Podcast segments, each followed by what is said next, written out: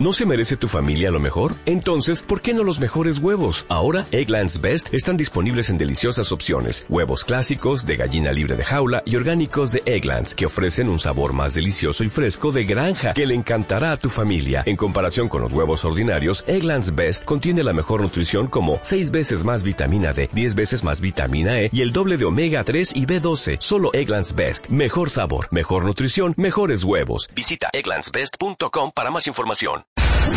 Ya regresamos. Regresamos. Marta de baile en W. Marta de baile. Préndete. Bueno, para todas ustedes que sufren porque dos puntos. Les hubiera encantado ser una copa D. Bueno, ya por lo menos una C, ¿no? Porque a lo mejor las tenían divinas cuando eran más jóvenes, pero pues con tanto traqueteo y los hijos y los embarazos y la mamantada, ya no están en su lugar. Y la gravedad. Y la gravedad ya no están en su lugar. Porque antes tenían un marido que amaba que fueran copa D, pero ahora tienen uno que ama o sueña que ustedes fueran copa D y hay ambiciones de hasta doble D. Oye, muchas de las que llegan a, a consulta, poco no es curiosísimo. Oye, a ver, le digo, ¿por qué te quieres operar?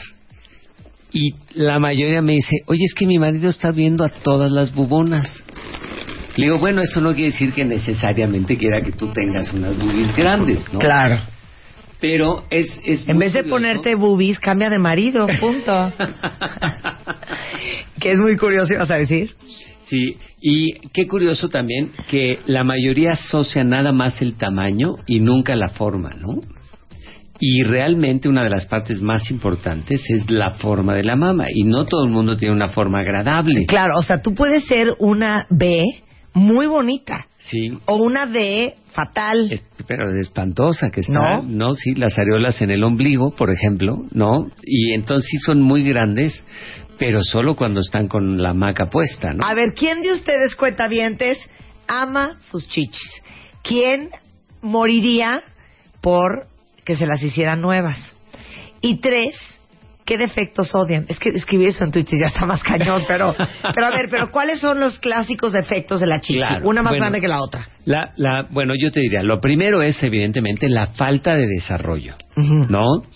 Este, el síndrome de Amazonas, esto que existe real, que parece como si fuera mentira, pero es real, Ajá. es la ausencia total de la glándula mamaria en una mujer. ¿no? Ajá. Y entonces resulta que nace, se va desarrollando, llega a los 15 años y ni como yo, ¿eh? O sea, sí, claro, nada. una tabla. Una tabla. Tabla. Entonces, ese es claro que es un problema muy serio. Lo segundo que también es, es que hay falta de desarrollo de alguna parte de la mama. Y eso normalmente lo asocian como que están chiquitas.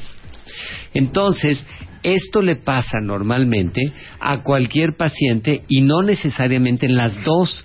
Entonces, lo curioso está que puede tener una muy bonita y la otra le falta, vamos a entender, la mama como un cono. Ajá. Y entonces le falta la parte de abajo, un cono que la punta es corresponde a la areola y al pezón. Pero si le falta la mitad de abajo, entonces la punta que es la areola y el pezón van a estar viendo hacia el ombligo porque Claro. no tiene soporte. Claro. Y eso puede pasarle en una y no en las dos. Entonces tiene una viendo para el frente y la otra viendo para abajo. ok. Que eso, bueno, está terrible. ¿no? Otro puede ser este pezones muy grandes. Otro puede ser pezones muy grandes. Otro que es muy frecuente es que el color de la areola Ajá. Pues no depende necesariamente del color de la piel. Se asocia mucho, pero hay veces cambia con los embarazos, por supuesto, pero a veces nacen pezones y areolas muy oscuros.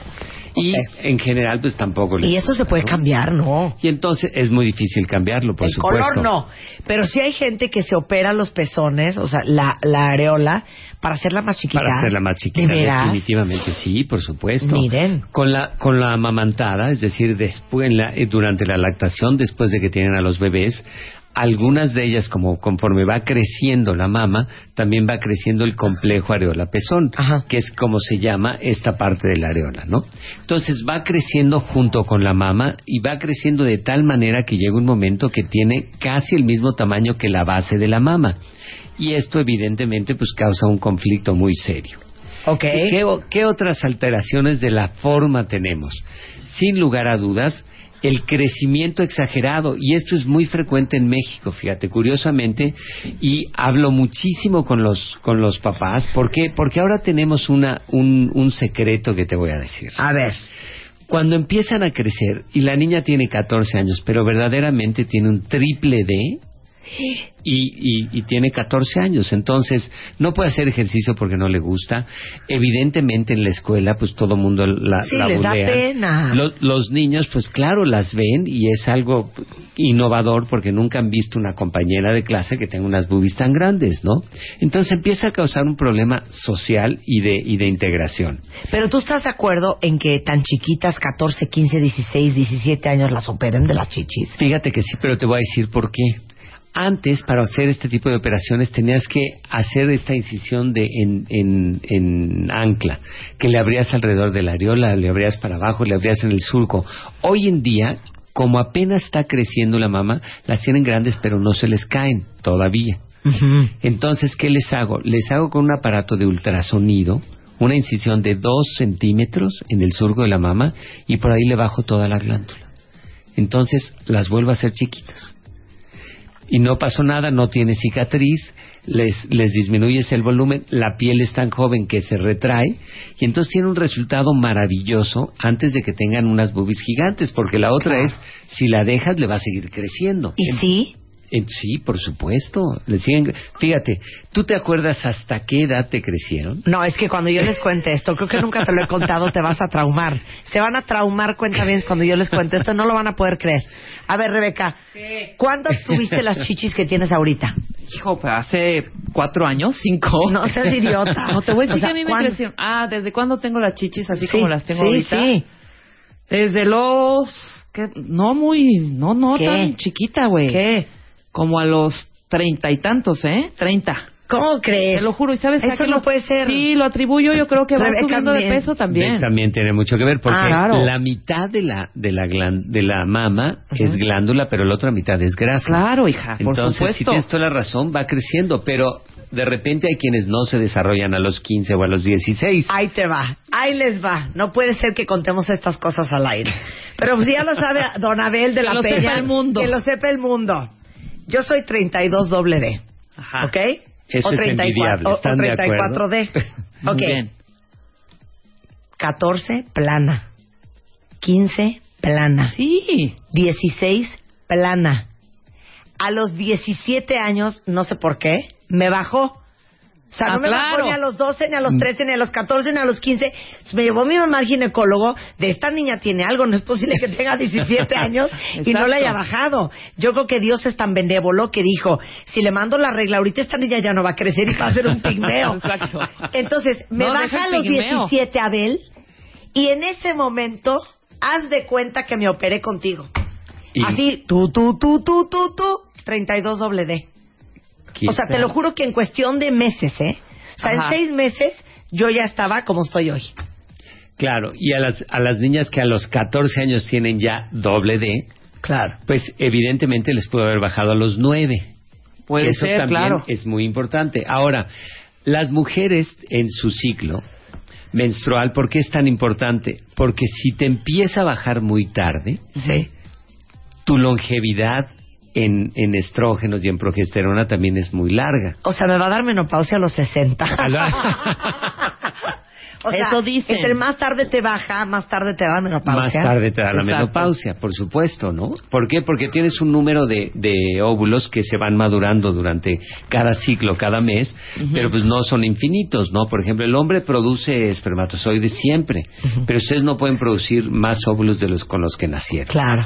El chiste es cuando los empiezan a romper. Ajá, claro. Y una vez que los empiezan a romper, pues empieza la cuenta regresiva. Oigan, pero ¿saben qué es increíble la estadística? No puede ser que una de cada seis mujeres no está contenta con la forma o el tamaño de sus boobs. Claro. Claro. Claro, todo mundo tiene una expectativa diferente, ¿no? ¿Y de dónde viene la expectativa diferente? Pues de los medios de comunicación.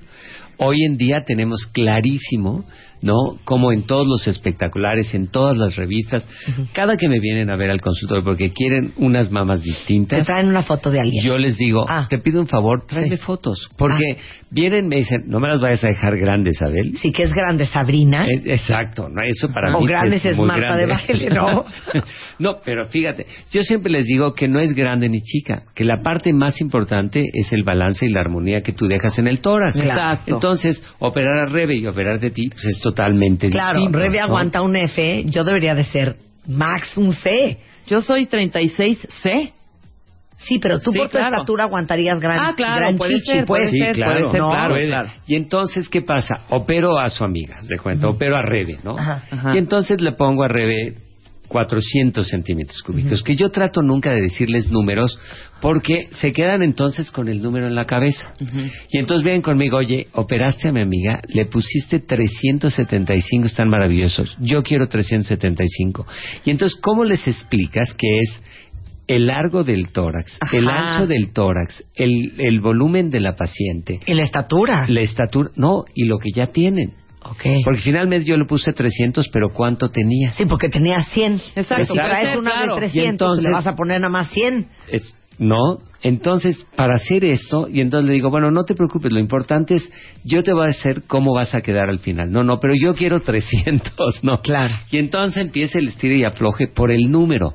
o igual no es tanto el, el aumentarlo, igual el levantarlo. También, Igual claro. tienes estos 300 muy bonitos y te los, pero los tienes en la rodilla, claro, por ejemplo, siempre me dicen, vienen, por, ya, ya se les cayeron, pero porque tienen un busto muy grande. Entonces le digo, oye, lo que más te conviene es, te voy a quitar glándula y te voy a poner un implante. Entonces todo el mundo se espanta. ¿Cómo me vas a poner si yo quiero que me quites? Y entonces les explico, si ya la tienes acá abajo, viendo hacia el ombligo, yo las voy a subir pero su memoria histórica es hacia abajo. Entonces. Entonces le quito mucho más glándula, le pongo un implante chiquito y el implante detiene a la mama. Claro, Y entonces ahora sí entienden el por qué si le quito, le pongo un implante y se las mantengo en su lugar. Claro. Y entonces es precioso. maravilloso. Oye, estoy leyéndolas en Twitter. No, mis chiquitas, ¿por qué están tan descontentas con sus chichis? ¿Qué dicen? Pues que no, que no voy a decir nombres, pero una dice que bueno, que daría un brazo por operarse las chichis. Una dice que quisiera el doble de lo que tiene. Otra más dice que se quiere quitar. Pero dos de cada tres mujeres se operarían las boobs como la primera eh, opción, de cirugía estética. Y evidentemente, si quitáramos todos los inyectables y quitáramos liposucción, tendríamos que la operación de mamas es la más frecuente, aún más que la nariz. Y quizá hace 25 años o hace 30 años teníamos como primera opción la nariz.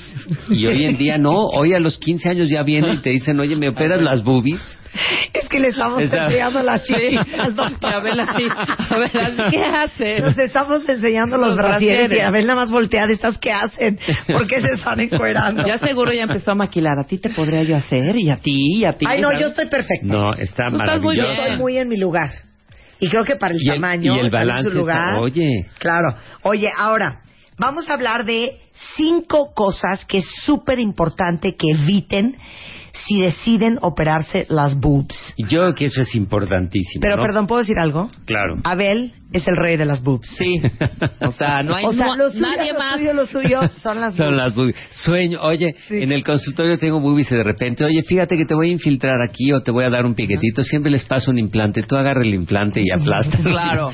Si son hombres les paso dos y entonces están más contentos, ya no sienten el piquete. más serenos. Ok, entonces, ¿cuál es el primer error que hay que evitar? Oye, el primer error, y yo creo que esto es muy importante para todos los medios de comunicación, es tienen que buscar una gente calificada. Y una gente calificada quiere decir que, aunque haya sido una amiga que se operó y que le fue bien, tiene que ser un cirujano plástico calificado. Y la única manera de saber si el cirujano plástico es certificado es hablando a la Asociación Mexicana, metiéndose a la página de la Asociación Mexicana de Cirugía Plástica, al Consejo Mexicano.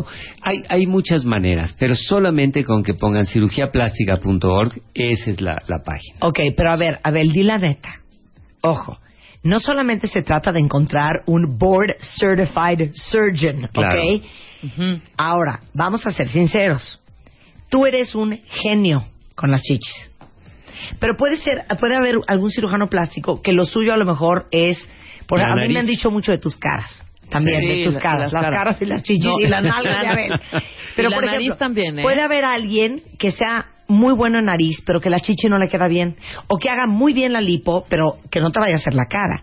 Entonces, ¿cómo sabes si ese doctor, aparte de ser un muy buen doctor, técnicamente hablando, tiene muy bonito gusto y le sale muy bonito lo que tú te quieres hacer?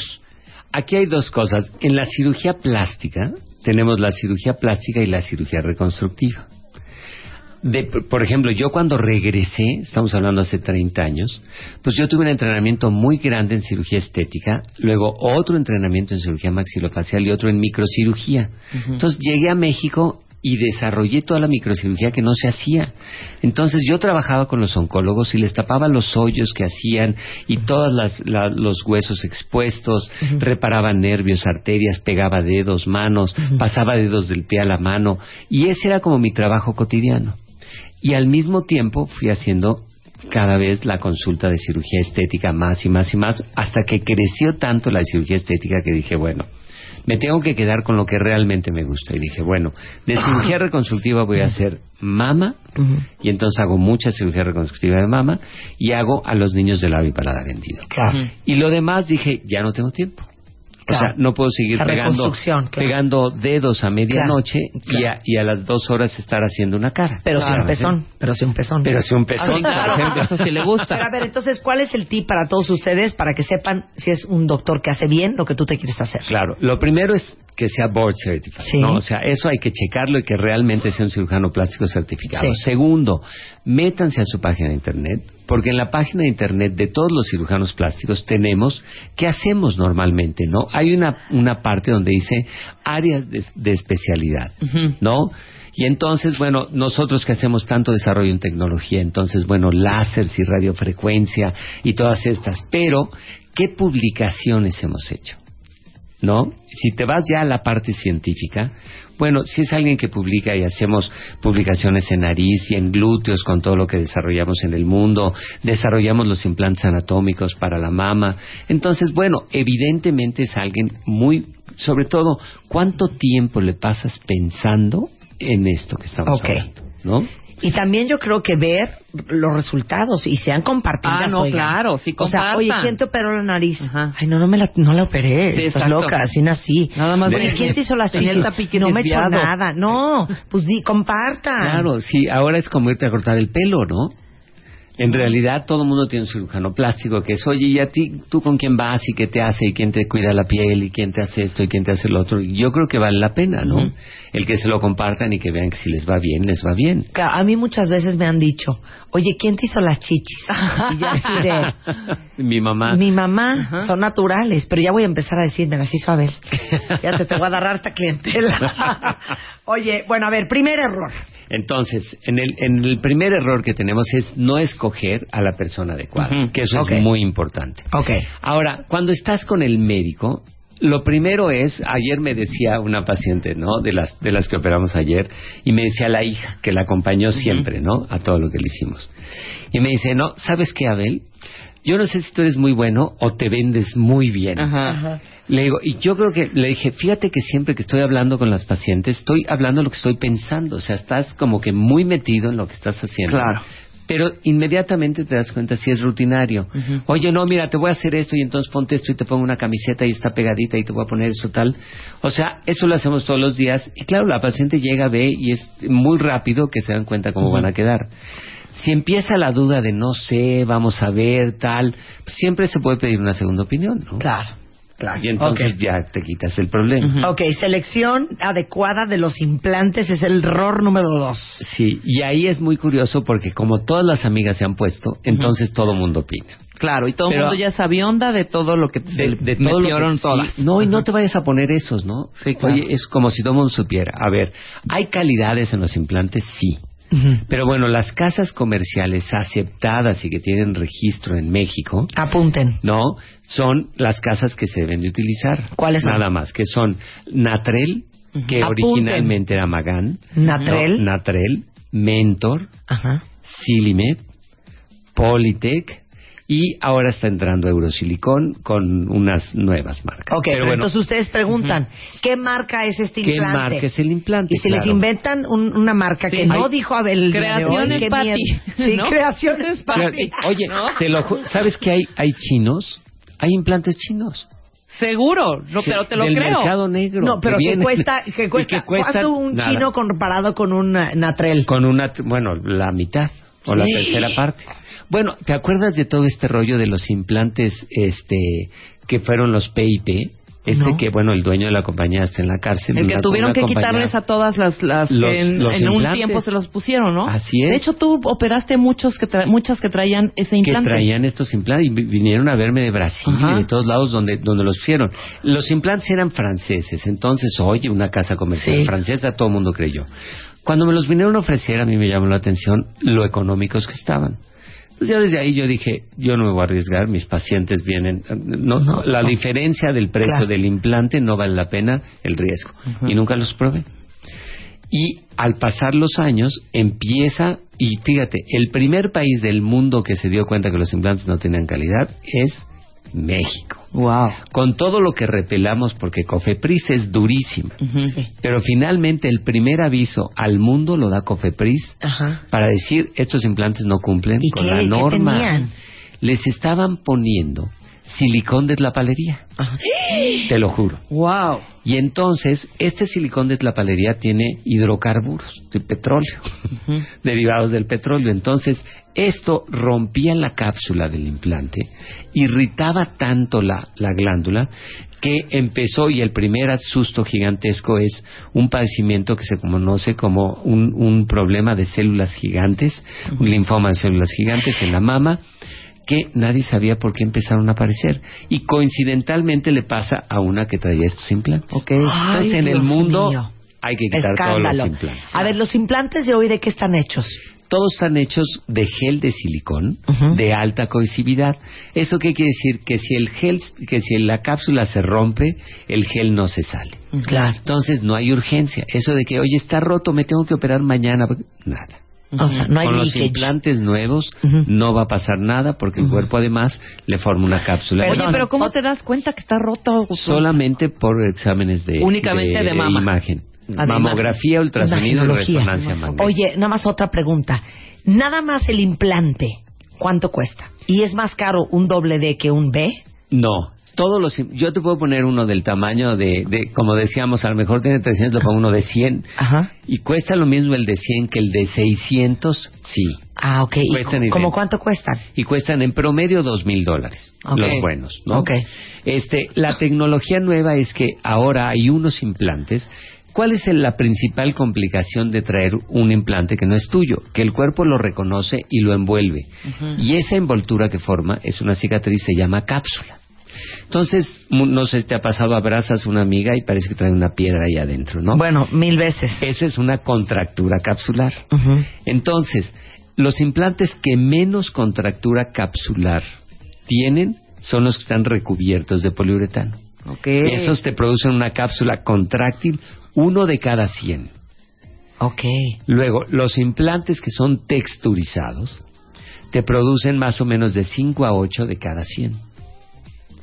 Y los implantes lisos modernos, los de ahora, la tasa de contractura capsular es muy similar porque ya no hay leakage, ya no hay ya no hay filtración de ese de ese que tenía antes. Pero los lisos en términos generales van mucho mejor cuando los ponemos abajo del músculo y producen mucho menos cápsula que arriba del músculo. O sea, entonces lisos. Entonces lisos. Lisos. Pero hoy en día se pueden utilizar lisos sí se pueden utilizar texturizados, sí, y los que menos contractura capsular producen son los recubiertos de poliuretano. Ok, que son como grumositos. Que son, sí, y tienen como una espuma arriba. Sí, ya. Pero esa espuma produce una, una cicatrización diferente y esto hace que no se pongan duros como piedra. Ah, está muy bonito eso. Regresando del corte, otros tres errores que no hay que cometer a la hora de embellecerse las boobs. Regresando con el doctor Abel de la Peña, el director de la Clínica de Cirugía Plástica del Hospital Ángeles de las Lomas. Ya volvemos. De baile. Marta de baile en W. Despierta. Ya regresamos. Regresamos. Marta de Baile en W. Marta de Baile. Préndete. Estamos de regreso en W Radio. Estamos hablando con el doctor eh, Abel de la Peña, que es director del Instituto de Cirugía Plástica del Hospital Ángeles de las Lomas. Entonces, como ya nos dimos cuenta que una de cada seis mujeres no le gusta el tamaño de sus boobs, cosa que constato en mi timeline de Twitter, y dos de cada tres mujeres se operarían las boobs como primera operación de cirugía, ya dijimos, número uno, por favor escojan muy bien a su cirujano, que sea board certified por la Asociación y Mexicana que sea cirujano plástico. Claro. Fíjate que acuérdate que hay que el cirujano estético, el cirujano facial, eh, como muchas mímicas, ¿no? Tiene que ser cirujano plástico. Ok, dos, la selección adecuada de los implantes que comentamos antes del corte. Tres, que te los coloquen y que te hagan la operación bien. Adecuado. Y que es bien. muy válido preguntarle, bueno, doctor, ¿dónde me los va a poner?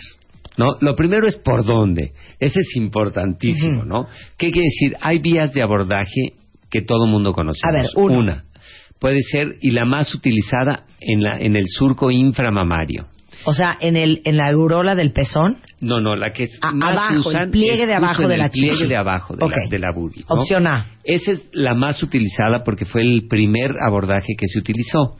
No es mi preferido, Sí. pero de todas maneras yo les digo, si tu médico te dice hoy que te las va a poner por ahí y pone muchas por ahí, que te las ponga por ahí, Ok. ¿no? Yo, a Porque- mí- yo no aceptaría por ahí, por ejemplo. yo, ah, para mí, porque porque la mayoría van muy bien, esa es la verdad. Pero cuando la cicatriz se hace no tan buena, la corrección es como muy repetitiva. Nunca tienes un hilito imperceptible. ok, opción B. La opción B es en la unión de la areola con la piel. Ujú. Entonces, esa es buenísima porque, claro, tienes un cambio de color y se pierde la cicatriz. Ok. Hay muchos mitos alrededor de este abordaje, porque muchos cirujanos no lo ocupan. Entonces, no, si te la ponen por ahí, pierdes la sensibilidad. No tiene absolutamente nada que ver.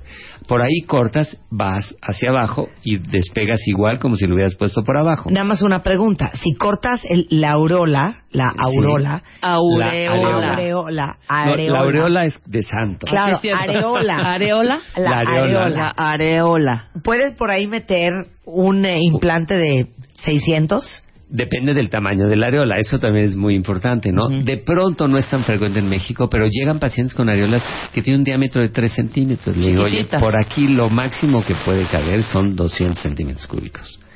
Y entonces, bueno, pues ahí les digo qué podemos hacer para poder hacer la incisión un poco más grande. Ok, opción C. Por la axila. Ahora, la, la opción C por la axila es muy buena. De todas maneras, hay una cicatriz Sí, en la axila no que se yo les nota digo. tanto. No, Sí. Bueno, la que menos se nota, ¿Es la a mi parecer, es la de la areola. Sí. No, la, la de la areola, cuando ocupa solamente la mitad, es evidentemente la que menos se nota porque tienes un cambio de color. Sí, claro. La axila. La de la axila va muy bien, yo pondría como segundo lugar, y en tercer lugar la de acá abajo. Pero finalmente, el chiste para que le queden perfecto es que la paciente no quiera decirle al doctor por dónde, sino Claro. él que, le él diga. recomienda. Ahora, esta locura que hace mucho el doctor Rey en Los Ángeles, que te lo mete por la panza. Ah, bueno, claro. esa se llama tuba, porque es transumbilical breast augmentation. O sea, ¿cómo te la mete? Entonces, metes un tubo Ajá. así auténticamente por el ombligo, Ajá. ¿ok? Llegas a la mama, despegas y metes el implante, tiene que ser un implante de agua, no puede Sí. ser un implante de gel. Lo metes hecho taco, lo empujas hasta el espacio y luego lo llenas y el implante se, de- se desenvuelve, desdobla, se sí. desdobla. Pero lo que yo les digo, el control para que esto quede perfecto Sí, claro. es muy bueno. Claro. Muy, Sí, no. sí, muy difícil. Entonces necesitas tener una paciente con la mama perfecta, con la posición ideal y con la forma ideal, porque el implante solamente le va a dar volumen. Si la mama no está perfecta, preciosa y con una separación en el centro que sea pequeña, porque donde termina la, la glándula mamaria hay como más adherencias al músculo. Y entonces ¿qué pasa? La que tiene las mamas separadas y se las metes por el ombligo le van a quedar más grandes pero igual de separadas. Claro. Claro. Y entonces, ¿qué va a pasar? Pues nada. Y si las quieres juntar, van a tener que despegar hasta allá. Y si sangra, van a tener que abrir por la mama. Ah, ya. ¿Sabes qué? Entonces- Entonces, no, Basta. mejor una vez Basta. por ¿no? Basta. A ver, siguiente gran punto a la hora de operarse las boobs. Hay que no solamente meter un implante y meterlo en su lugar.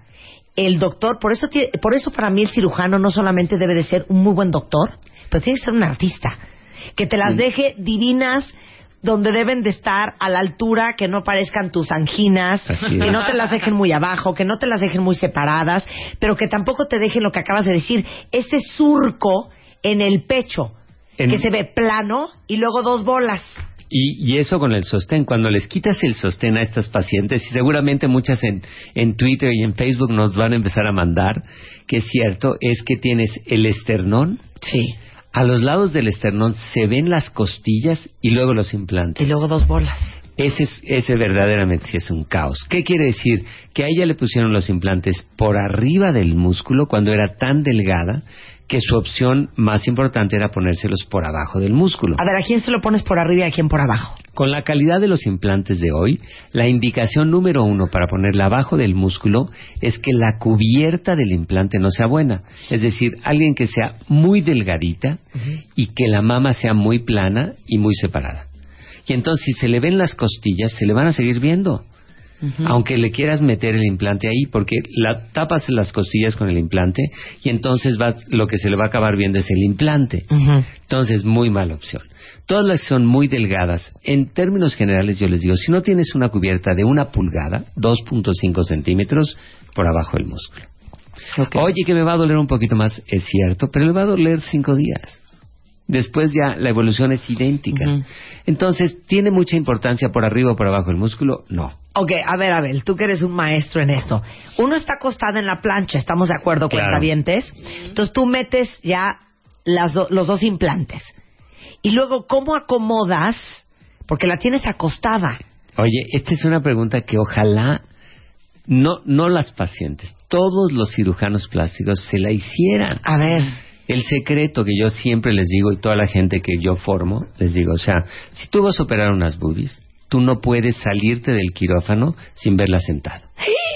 Entonces la sientas dormida. Claro, las mesas son eléctricas. Claro, la, paciente está así. Claro. Entonces, y bueno, y la sientas como Cristo en la cruz. Así que, bueno, y esto es antes de, del quirófano, pero durante la operación las debo sentar unas tres o cuatro veces cuando son cuando tiene una chica y una grande. Claro, perdón, las chichis de todas nosotras se ven muy diferentes cuando uno está acostada en la cama, desparramadas a los lados, claro que cuando uno está sentada, entonces la sientas. La sientas en la mesa de operaciones y yo ahí es cuando les digo, y es más, yo siempre les digo, el, lente de la cámara ve más que yo. Entonces, se sienta, yo la veo, le digo, se ve muy bien, tómale con el iPad. Entonces me toman con el iPad y a veces le digo, mira, está más grande la izquierda que la derecha. Vamos a quitarle un poquito de glándula a la derecha. Y entonces las hago más simétricas sentadas y a través de la cámara de un, de del lente de una cámara que ve mejor que el mío. Qué grueso lo que acabas de decir, porque uno de los consejos que son infalibles, mis queridas adoradas y adorados cuentavientes, cuando uno va shopping, te ves en el espejo el vestido les digo algo, tómense una foto. Que alguien les tome una foto. Sí, claro. Porque ya en la foto uno ve cosas que no ve uno en el espejo. Que no ves, cañón. El, ojo no te lo deja ver. Y yo siempre, les, por eso en el iPad siempre está en la... En la eso está impresionante. Por eso las chichis de Abel de la Peña son famosas. Claro. Y sí, porque si no, no puedes. Y si no estás sentada, bueno, sentada y derecha. Claro. No, porque esa es la otra cosa, les digo. O sea, no puede empezar la operación porque ya ves que la, cuando operamos, pues ya luego ponemos campos y todo esto. Antes de empezar la operación, el primer paso es que la paciente esté derechita y la cabeza para arriba y detenida con un gel y tal, porque para cuando yo la siente, pues la paciente está derecha. No puede tener un hombro arriba y uno abajo, porque entonces tienes una, una bubia arriba y una abajo. Entonces tiene que estar perfectamente bien derecha y ya empieza la operación. Dios mira. No, ahí la cuestan y luego la levanta Abel cuatro veces. para ver, ahí sí ya estoy que no, que mira, a ver cómo quedó. ¿no? A ver, levántenla. sí. ¿Y qué veo? ¿Qué ves tú? Tal, tal. Y foto. Foto. Y a ver, claro. claro. ¿Saben qué? ¿Cuánto te tardas en hacerlo? En una operación de una mama de aumento, dos horas. Ok.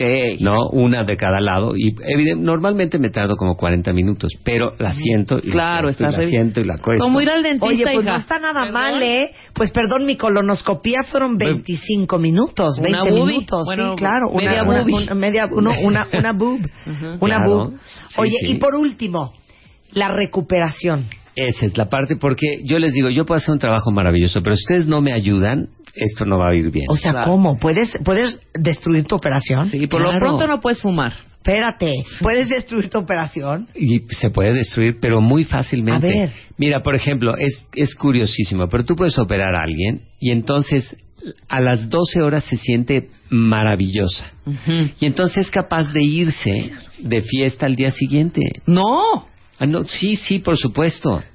Y entonces, como no tiene dolor, porque claro, hoy en día está danzoneando. las bloqueo y entonces se despiertan y dicen, wow, me siento perfecta, mira qué bien se me ven. Oye, yo mañana tengo una comida. Vamos. Al día siguiente. Y entonces, claro, yo les digo, ¿para qué arriesgas si es una intervención, vas a entrar al quirófano? Cuídate. ¿Pero qué te puede pasar? Entonces, si haces un esfuerzo, suponiendo vas, es una comida en un jardín, te tropiezas, ¿qué? Sí, pues claro que te vas a detener, tal, tal, entonces puedes sangrar. Y entonces, look, se inflama. Y entonces, claro, sangra y entonces, Abel, tengo una gigante. Cállate. Pues donde estabas, ¿no? Porque así de que de casualidad no. Claro, en el baby. Sí, en el baby, a en ver, la noche. Otro, otro error que puede uno cometer por recuperación, digo, Exacto. recuperación. Siempre les decimos no cargar, no empujar, no hacer esfuerzos, no manejar. ¿Por qué? Porque el manejar no depende de ti, depende de que si el camionero de junto decide que no te vio, pues ahí va. Oye, no es el esfuerzo de agarrar el volante, es el peligro, de, chocar y, tú recién operada. Oye, cooperar entonces tampoco. ¿Cooperar? ¿Operar? Cooperar, cooperar. Ah, cooperar. Bueno, yo les digo que sí es despacito, pero bueno. Sí, claro. No, se puede, pero siempre les digo, a ver, ¿qué pasa si te esperas, no? Cinco días, seis días, no pasa nada. Claro. Entonces relájate. Claro. Yo le, oye, vas a estrenar el marido. es lo primero que les mando? Tú tienes que tener frío aquí para que realmente estén en, en frío y no se inflamen y tal. Entonces, de todo lo que hay en el mundo para que las boobies se mantengan frías, vete y te compras dos bolsas de chícharos, las metes al refrigerador y te las pones. ¿Por qué? Porque los chícharos pues, adoptan la forma de la boobie perfectamente bien. Los hielos nunca. No, como son cuadros, claro, horrendo. nunca realmente los cuentas. Dos bolsas de chícharos, maravilloso. Oye, pero eso de los chícharos está buenísimo para cualquier trancazo. claro. Para cualquiera, claro. Porque entonces lo tienes, ah, se le quita lo frío, lo vuelves a meter al congelador, lo vuelves a sacar, lo, ahí lo tienes maravilloso, el mejor gel que hay adopta la forma que quieres. O sea, ¿en cuánto ya estás al tiro?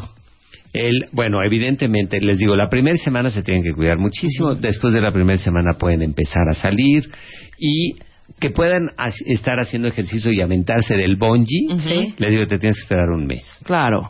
Oye, no es nada un mes, yo pensé que ibas a decir un año. Yo estaría un año de, no me toquen.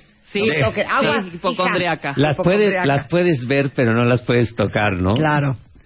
Qué increíble. No, no, pero sí, hagan caso de que la recuperación es la mitad del éxito de la operación. Claro. Porque yo les digo, mi trabajo termina cuando ya están en recuperación. Y luego empieza el de ustedes y yo necesitaría ponerles un vigilante, un policía, ¿no? Un grillete. Claro, claro. Oye, preguntan muchísimo acá. ¿Desde cuánto hasta cuánto? O sea, ¿de, ¿de, qué depende que te cueste más caro o menos caro? Y perdón, lo voy a decir. Les digo una cosa, hay cosas en las que no se ahorran. Ya ven las tragedias de la Guzmán, de Lucha Villa, o sea, unas, unas, bueno, la mamá de Kanye West. Ah, también. No, se murió en una, en, una lipo. En eso no se ahorra. Ahorran en el zapato y en la cartera y en el corte de pelo, pero en eso no se ahorra. Lo que cueste. Lo claro, ahora, yo entiendo que dependiendo del lugar de la República donde, te encuentres, los precios cambian y es normal. Pero bueno, ¿qué cosas tienes que ver? Uno, que el doctor sea un doctor calificado, que sea certificado. Dos, ¿dónde te lo vas a hacer? Cuando eres médico, haces un screening general, le buscas. no hay nadie puede operar una mama sin haber tenido un ultrasonido por lo menos. Si tiene más de 35 una mamografía y si ya tiene no implantes por mucho tiempo una resonancia magnética. Entonces, eso es y tiene que hacerse ¿por qué? Porque qué tal que le estás operando la bubi para hacérsela mejor o, o cambiarle el implante, o hacérsela más grande y tiene un tumorcito. Claro. No, entonces nada. Toda, primero que nada, salud. Sí. Tiene que estar perfecta. Dos, ¿dónde te lo vas a hacer? En términos generales, la operación de la mama es muy sencilla. Pero si tú dices, oye, de mil pacientes que operas, a lo mejor una tiene un evento inadvertido y no programado. Pues necesitas estar en un lugar donde te puedas lo tener que una, una reacción inmediata. Claro. Entonces, Por eso es que dicen, oye, fíjate que me lo voy a operar aquí en una clínica chiquitita que es que como una casa de no no no, no. vamos porque porque, a lo mejor no a lo mejor 99 van bien pero la que no va bien nadie sabe quién va a ser. Claro. Oye no estás en un hospital ahí ese es el lugar. Claro. para eso están hechos los hospitales. Ahí está el hospital tienes ¿no? 100 médicos, tienes terapia intensiva, resonancia magnética, todo lo que se pueda necesitar, ahí está.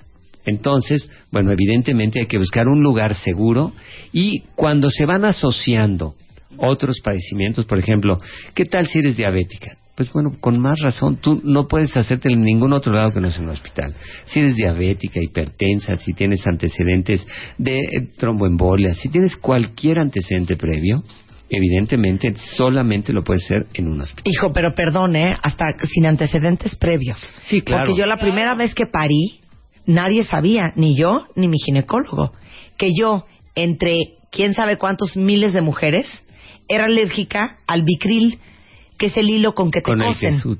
con que te, suturan la, cesárea. Entonces yo sangraba y sangraba y se me botaban los puntos. Y entonces me dijo el doctor, es que no puede ser una entre diez mil mujeres tú eres alérgica al hilo con que cosemos. Entonces la siguiente vez me lo hicieron con nylon. Claro.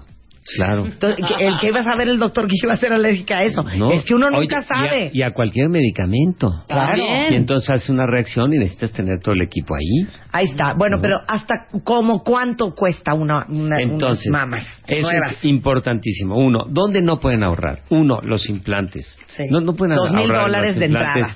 No, les van a costar en promedio dos mil dólares, sí. Pueden, este, a lo mejor si son lisos y tal, tal, tal, pueden bajar hasta mil doscientos dólares, está bien.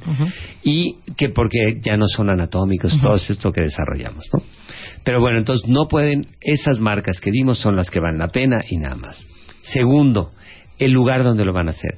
Lo pueden hacer ambulatorio, y eso sale mucho más económico que, de, que pasando una noche en el hospital.